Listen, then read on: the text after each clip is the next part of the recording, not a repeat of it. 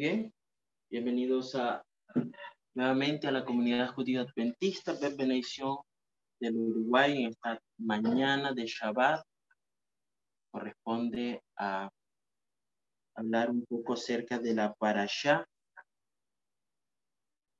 Vayexe. Y él salió. Si hacemos un breve resumen de lo que tenemos aquí, vamos a encontrar eh, tenemos. La parasha comenzaba en el libro de Bereshit, capítulo 28, versículo 10. Dice, Vayexe Jacob mi ber Shabbat, Vayelach.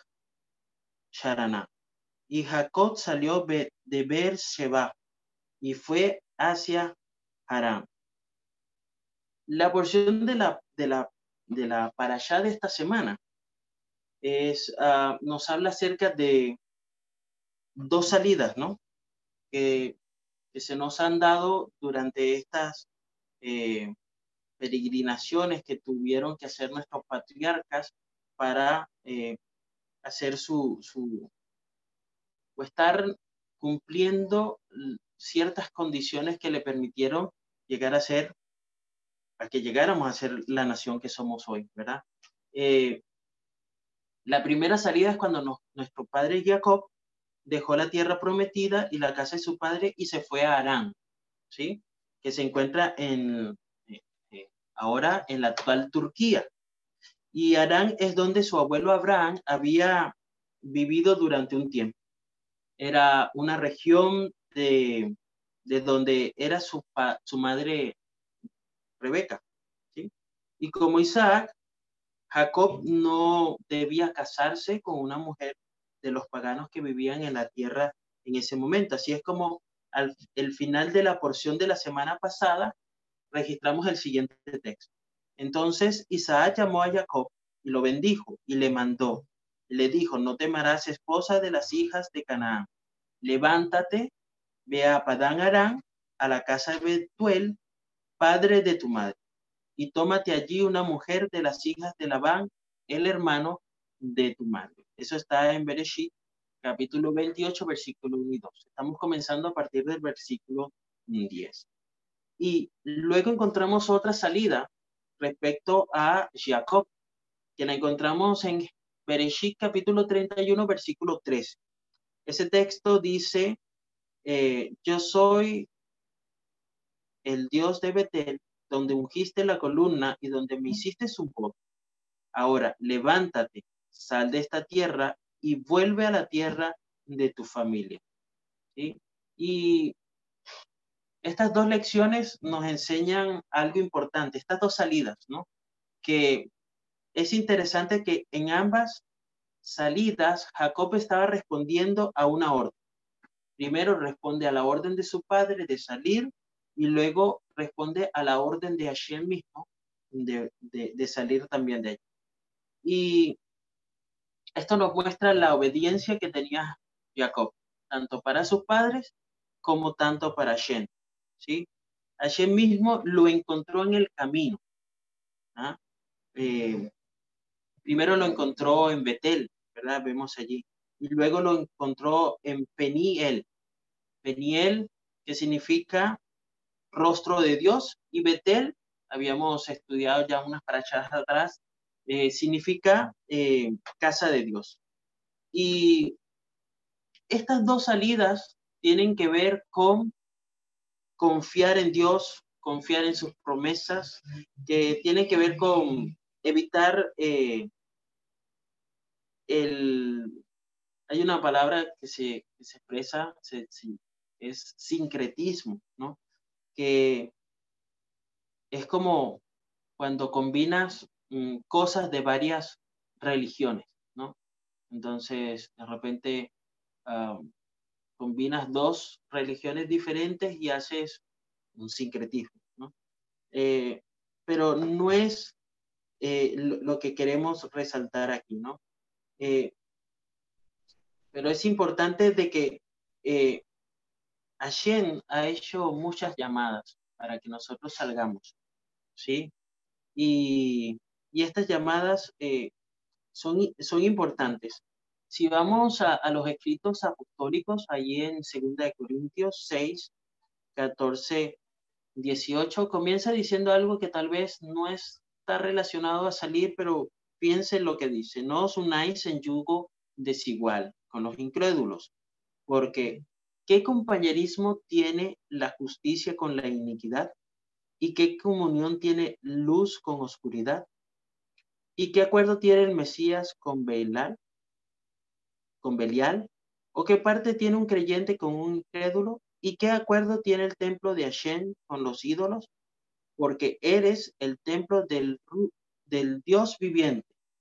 Como Hashem ha dicho, habitaré en ellos y caminaré entre ellos. Seré su Dios y ellos serán mi pueblo.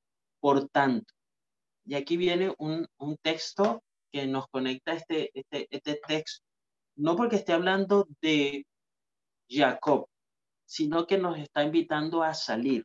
Dice, salid de en medio de ellos y apartaos, dice el Señor. No toquéis lo inmundo y yo os recibiré.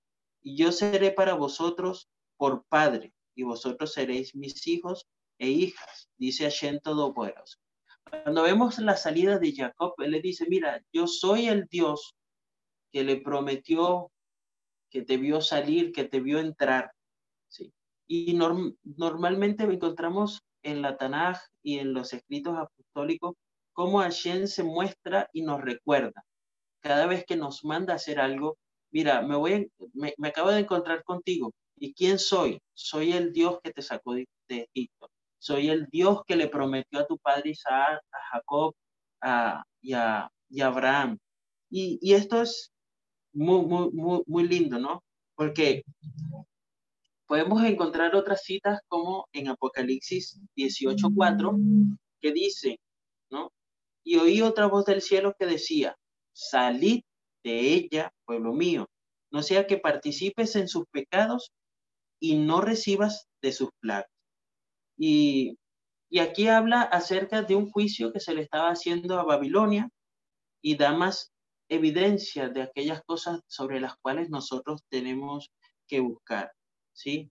Eh, en cada una de las cosas que, que, por decirlo así, desfavorables para el pueblo de Israel, siempre hay un consuelo, ¿no? Y, y el consuelo es que Hashem siempre va a ser para nosotros nuestro Padre y siempre va a ser para nosotros eh, ese consuelo que nosotros necesitamos.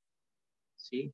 Eh, pero, sin embargo, encontramos que el pueblo de Israel, el pueblo judío, incluso pues aquellos primeros discípulos de Yeshua, no los primeros discípulos, sino más adelante un poco algunos de ellos, este, estaban tratando, lo, no, no ellos, vamos a decir, aquellas personas que estaban tratando de ver quién era Yeshua, qué hacía Yeshua, por qué ¿no? Y él les decía, mira, demasiado bien rechazas el mandamiento de Hashem para que puedas mantener tu, tradición. Entonces, se, reflejaba de que había ciertas cosas que ellos estaban siendo, eh, eh, enfrascándose en, mantener ciertas cosas. Y esas cosas, pues, le hacían eh, dar una, una visión diferente, de perder de vista lo importante, ¿no? Y es, son esos llamados que ayer nos da, de salir, de volver, ¿sí? Se nos invita siempre a salir de donde estamos y se nos invita siempre a volver. Y pareciera que, bueno, si salgo es porque voy a volver, pero no siempre es así. Así que se nos invita a salir y el consuelo es que se nos invita a volver, ¿no? Y esa es la respuesta. ¿no? Si no eh, podemos entrar ahora acá en, en la Tará, ¿sí? Y él salió, ¿sí? y está relacionada a, a esta porque también habla acerca de la partida de Jacob. Este texto allí se ocupa de, este error de, a veces confundir y de unir dos cosas que nos alejan, ¿sí? La tradición con la religión tal vez a veces nos mantiene alejados de Yeshua. Y a lo largo de, del libro, de, del capítulo 12 del libro de Oseas, hasta el 14.10, nos muestra un contraste, ¿sí? Entre Israel cuando vive con rectitud y cuando practican esta unión de mis propios conceptos, mis propias tradiciones, mis propias obras con respecto a lo que este, enseñó la Torah. Mire que allí el, capítulo 13, versículos 1 y 2 dice que cuando Efraín habló, temblando, se exaltó a sí mismo en Israel, pero cuando se ofendió a través del culto a Baal, murió. Ahora pecan más y más y se han hecho imágenes moldeadas, ídolos de plata, según su habilidad. Todo es obra de artesano. Dicen de ellos que los hombres que sacrifican besen los becerros. Y, y es la pregunta, ¿no? ¿Cómo se pone un justo en un riesgo en el cual pueda caer en tradición y dejar la religión de un lado, dejar tus creencias de, un lado, ¿no? Y, y, esto ocurre cuando nosotros tenemos la incapacidad de reconocer a nuestro creador, a nuestro redentor. Cuando nosotros dejamos de pensar que Yeshua nos libró, nos, nos sacó de Egipto y nos dio todas esas, esa, esa tierra, ¿verdad? Donde fluía leche y miel. Cuando nosotros nos olvidamos de todo ese proceso que nos llevó hasta ese lugar, entonces es fácil que nosotros podamos cambiar lo que creemos por las cosas que hacemos, ¿no? Y allí, este, el capítulo 13, versículos 4 6 dice, yo soy Hashem tu Dios desde la tierra de Egipto y no conocerás a Hashem sino a mí, porque no hay otro salvador fuera de mí. Y aquí comienza algo importante, le dice Hashem al pueblo de Israel, te conocí en el desierto en tierra de gran sequía, cuando tenían paz, se llenaban, fueron llenos y su corazón fue exaltado. Por eso se olvidaron de mí. Y a veces es importante que nosotros podamos recordar de dónde venimos, pero también hacia dónde vamos, también es lo importante. Pero cuando nosotros perdemos de, vista de dónde venimos, entonces nos enfocamos en el presente, en las bondades y las bendiciones que Hashem nos ha dado hoy día. Entonces, cuando nosotros nos enfrascamos solamente en eso, o entonces podemos dejarlo de, de lado, porque tendemos a pensar que lo que tenemos me lo merezco o que lo adquirí por mis propios medios. Pero no es así, ¿no? Y a continuación, luego de este verso, habla de Israel y le dice, los justos corren peligro cuando quieren comportarse de una manera que las personas que los rodean se comporten. Entonces, eh, eh decía que eh, había una relación entre esto, eh, la, la, lección y, y, la allá y la, la tará, que era de salir, pero también hablaba de esa conexión entre el ser humano, cómo te mostrabas tú, cómo te percibían las personas y a veces es bueno obtener la opinión de otras personas que tienen de ti y tratar de ver, tal vez no siempre sean reales o exactas, pero muchas veces te van a dar pues un, un, detalle un poquito más importante de lo que realmente tú eres, ¿no? Y Hashem había ofrecido, nos dice aquí Oseas, que él había ofrecido, seré tu rey. ¿Dónde está otro para salvarte en todas tus ciudades? y tus jueces, a quienes dijiste, dame un rey y príncipes, te di un rey en mi ira y también lo quité en mi ira, ¿no? Esto muestra la falta de contentamiento, ¿no? Con aquel que los compró, que los quitó. No tenían necesidad de hacer ciertas cosas, pero queriéndose parecer al resto de las naciones que estaban al lado, entonces pidieron un rey, pidieron otras cosas que realmente no valían la pena. Y al sustituir lo que Hashem quería hacer para el pueblo de Israel, para el pueblo judío, entonces allí empezamos a tener todos estos problemas. Y, y fíjense que no solamente eran que pedían cosas, sino que eran como malagradecidos. Allí, en primera de Samuel, capítulo 8, 4 al 8, dice, entonces se reunieron todos los ancianos de Israel y fue a Samuel en Ramá y le dijo, mira, ya eres viejo, este, tus hijos no andan en tus caminos, pero nosotros necesitamos que tú nos cambies el estatus que tenemos con Hashem. Ya no queremos que él sea el rey, sino que seamos igual a otras naciones, que, que tengamos un rey tal como los demás. Y esto es un triste pensamiento, porque a veces nosotros, de manera sin querer o por descuido, o tal vez no nos hemos sentado a pensar, hemos pedido y hemos sustituido el puesto que Hashem quiere tener con nosotros en nuestra vida por aquel que se asemeja más a lo que está a nuestro alrededor. Porque otros hacen, porque otros conocen, porque otros tienen. Siempre el problema está en que si quieren, eh, que creen que lo que puede ofrecerte el mundo y no Hashem es mucho más, es superior, ¿sí? ¿Quieren algo más grande? Quieren algo mejor, quieren más satisfacción, ¿sí? Quieren lo que creen que es paz, quieren felicidad. Incluso pueden querer más oportunidades, incluso de ministerio. O quiero tener la oportunidad de hacer, de hablar, de conversar, de convertir, de convencer, de mostrar a Yeshua a tanta gente. Y sin embargo, no estamos dispuestos en algunas oportunidades de nuestra vida a ser obedientes a nuestro Dios. Y el mundo está lleno de personas que dicen, ¿verdad? Que creen en el Mashiach. Cada vez que leo los textos eh, que resumen la allá, que hablan de la para eh, leo algunos de varias fuentes y a veces leo y, leo cosas que dicen y esto está relacionado con lo que nosotros creemos de la venida del Mashiach, con el advenimiento del Mashiach. Y cuando hablamos tantas cosas de esta, pero ayer no está en nuestras vidas, ¿verdad?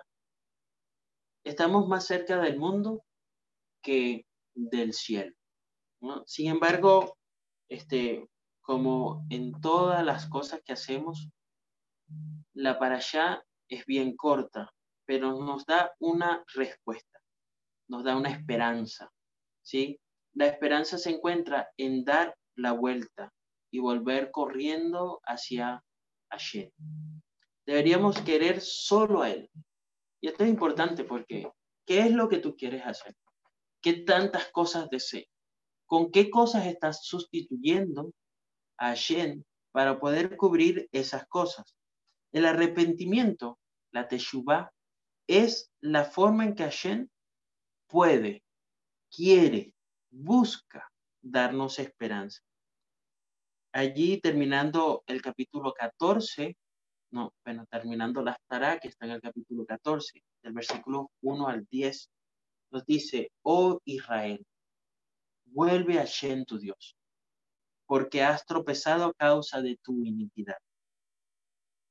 Le dice a Hashem, llévate palabras y regresa a Hashem. Dile, quita toda iniquidad, recibidnos con gracia, porque ofreceremos los sacrificios de nuestros labios.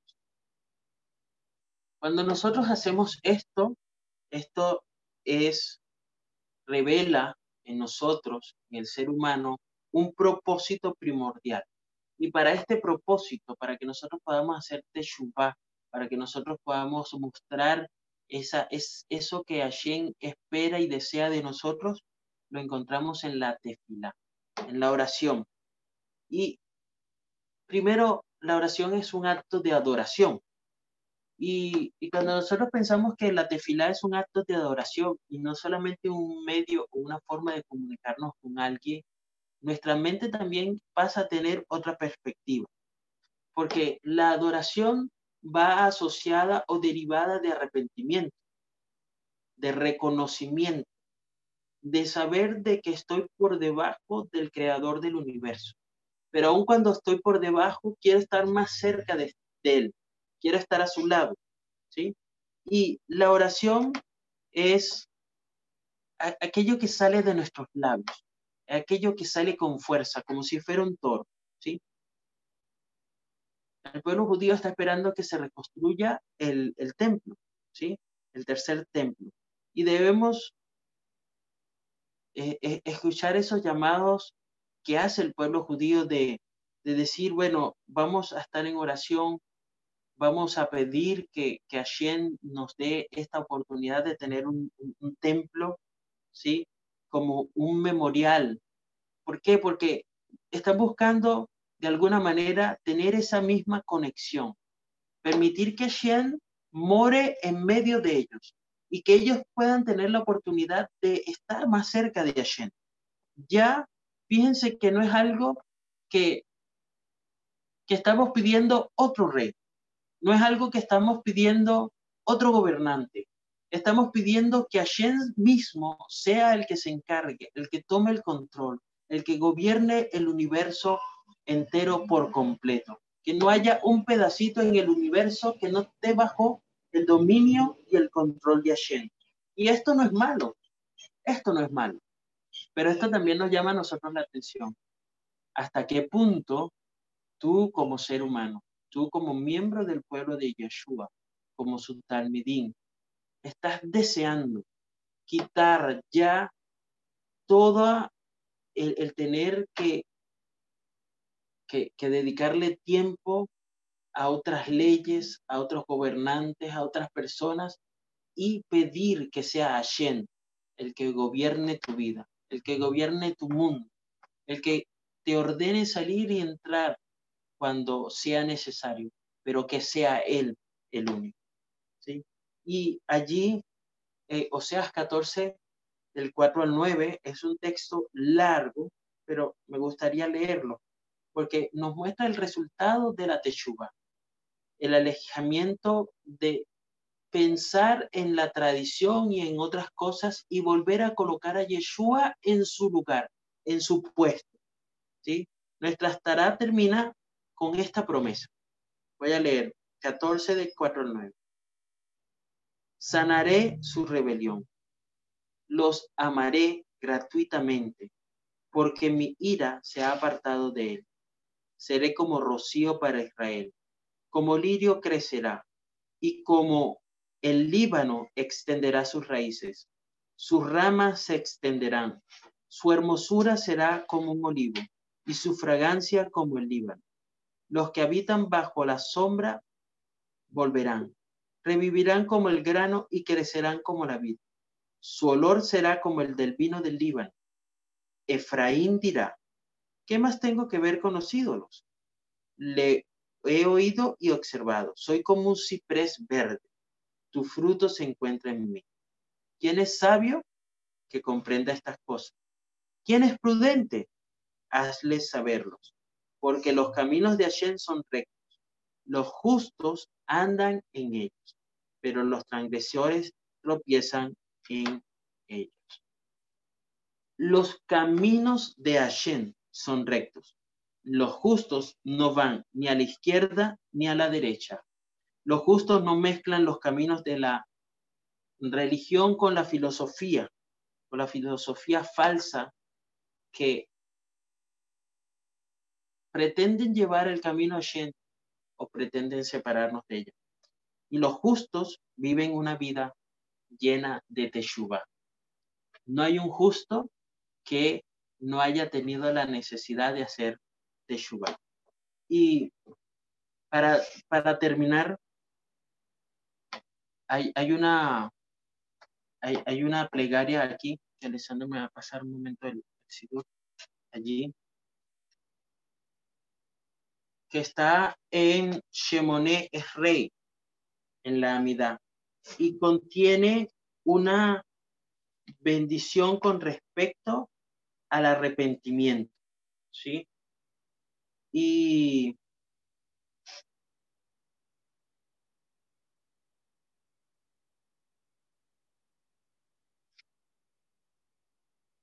podemos buscarlo aquí, ¿sí? Acá dice, vamos a leer de, de la mitad, leemos Haskibenu, ¿sí? Y está totalmente ligado al cumplimiento de la promesa de redención para todo Israel. Que esta sea nuestra tefilá por nosotros como individuos y por todo el pueblo de Hashem. Con esto terminamos. Adonai, haznos dormir en paz y levantarnos con vida. Extiende sobre nosotros tu protección. Oriéntanos con tus sabios consejos. Sálvanos para que cantemos tu gloria. Protégenos contra todo enemigo y tentación. Haz desaparecer de nuestra existencia la enemistad, la enfermedad, la guerra, el hambre y la angustia, pues tú eres nuestro protector y salvador. Con tu misericordia, guía nuestros pasos. Concédenos la vida, la paz, ahora y siempre. Otórganos tu amor. Bendito seas Adonai. Extiende tu manto de paz sobre nosotros, sobre tu pueblo Israel y sobre Jerusalén. Amén. Qué bonito es poder dormir confiado en Hashem. Porque cuando nosotros podemos dormir en paz, es porque realmente Hashem ha tomado el lugar exacto en nuestra vida. Y no hay nada que lo esté sustituyendo. Que Hashem te bendiga y te guarde en esta mañana. Que tengas un Shabbat Shalom.